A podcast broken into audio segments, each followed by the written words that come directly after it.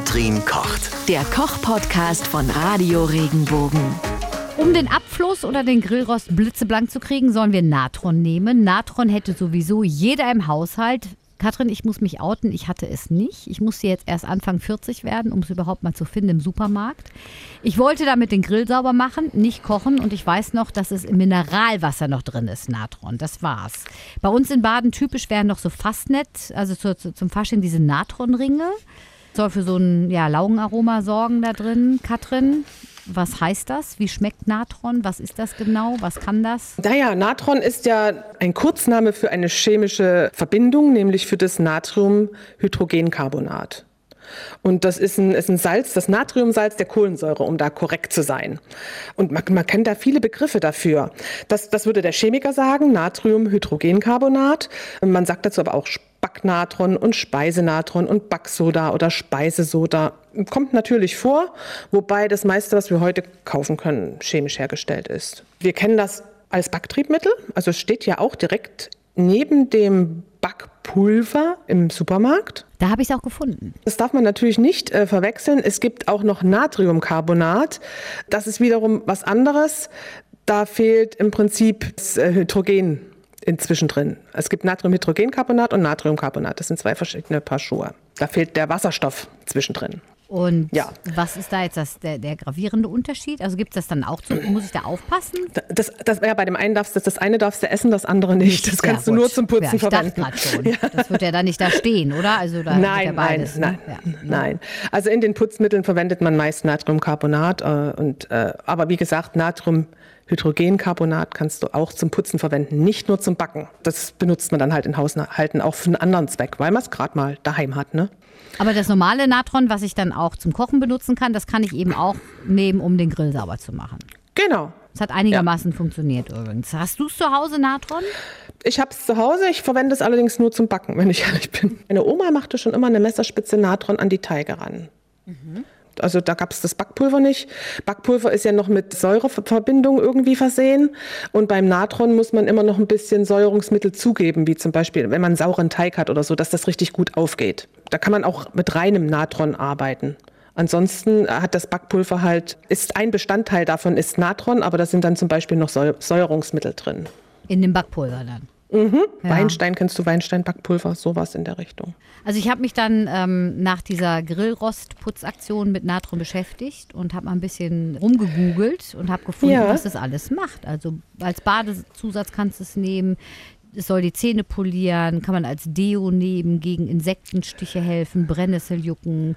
Man soll sein Gesicht damit mal waschen und es nicht abspülen. Mhm. Es soll gegen Mundgeruch helfen, gegen volle Gefühl. Es soll unangenehmen Geruch in Thermoskannen verschwinden lassen, die Spülmaschine desodorieren, ähm, Armaturen polieren und Silber reinigen. Es bindet halt dadurch, dass sich dann Kohlendioxid freisetzt, wenn das in, in Verbindung, sag mal, wenn, wenn das in Verbindung kommt oder beim Backen heiß wird, zerfällt das zu Soda und Kohlendioxid. Und beim Backen sorgt dieses Gas dafür, dass der Teig aufgeht. Und wenn das jetzt äh, aber in Verbindung mit, mit, mit Wasser ist, du löst ja dann das Natron auf, ne? Mhm.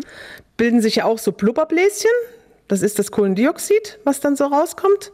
Und dann kannst du den Rest halt als, als Scheuermittel verwenden. Und dann nimmt dieses Kohlendioxid nimmt die Schmutzpartikel mit. Oder auch den Rost oder so. Fürs Gesicht habe ich es jetzt selbst auch noch nicht probiert, also da bin ich ein bisschen kritisch immer. Ich auch nicht, lasse auch nicht, ja. Wie gesagt, dass, dadurch, dass sich das in, in, in, diese, in dieses Soda und Kohlendioxid aufspaltet, werden halt Schmutzpartikel gebunden. Und das ist das große Prinzip, was allen diesen Anwendungen zugrunde liegt. Aber ich habe hier rumgefragt, auch in der Redaktion. Natron ist jetzt nicht so überall bekannt. Weißt du, was ich meine? Also ist, ja, das ist, ne? weil das, äh, es ist ein altes Mittel. Es ist ein ganz altes Mittel. Früher, als es noch kein Backpulver gab, hat man nur mit Natron gebacken. Deswegen kannte ich das auch ursprünglich von meiner Oma nur. Und Backpulver wurde ja viel später erfunden. Dann verliert sich sowas natürlich auch, weil Backpulver ist praktischer, weil man, wie gesagt, nichts noch äh, Säurehaltiges zum Teig zugeben muss, damit er richtig aufgeht. Und dann setzen sich halt Markennamen durch. Und dann kennt kaum noch einer Natron, weil jener das Backpulver von XY kauft. Hm. Ja, so setzt sich das dann durch, ne? Über Dekaden. Aber du hast es immer noch in der Küche. Ich, ich glaube, es sind auch einige Weihnachtsgebäcke, wo im Rezept noch Natron drin steht. Und ich glaube, von daher habe ich das. Ja, und diese Natronringe, ne? Natronringe gibt es ja, so Faschingsgebäck gibt es auch mit Natron.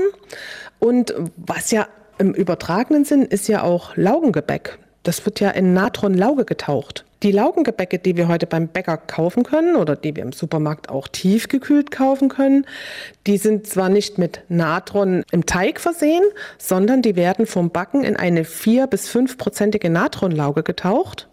Die reagieren mit dem Mehl und dann erhalten die diesen typischen, ähm, sagen wir mal, ein bisschen seifigen Geschmack.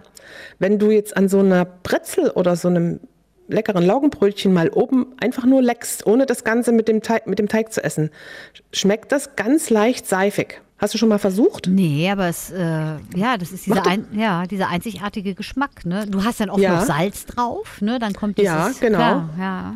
Bei mir in der Firma übrigens ist das ein Qualitätskontrolltest. Echt?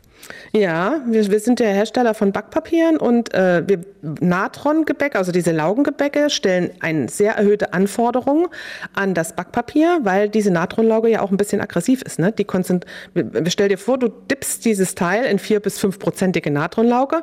Man lässt das dann immer noch ein bisschen stehen, dass das Überflüssige abläuft. Aber was halt nicht überflüssig wäre und man backt das dann, dann konzentriert sich das ja auf und dann habe ich richtige Natronlauge da dran und die ist ja aggressiv. Das, was jetzt nicht mit dem Mehl reagiert.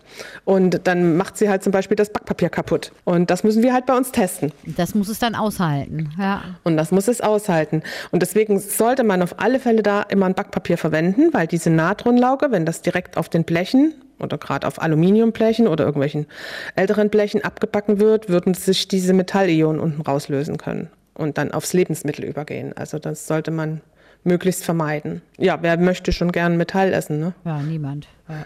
Niemand. Ja. Guter Tipp.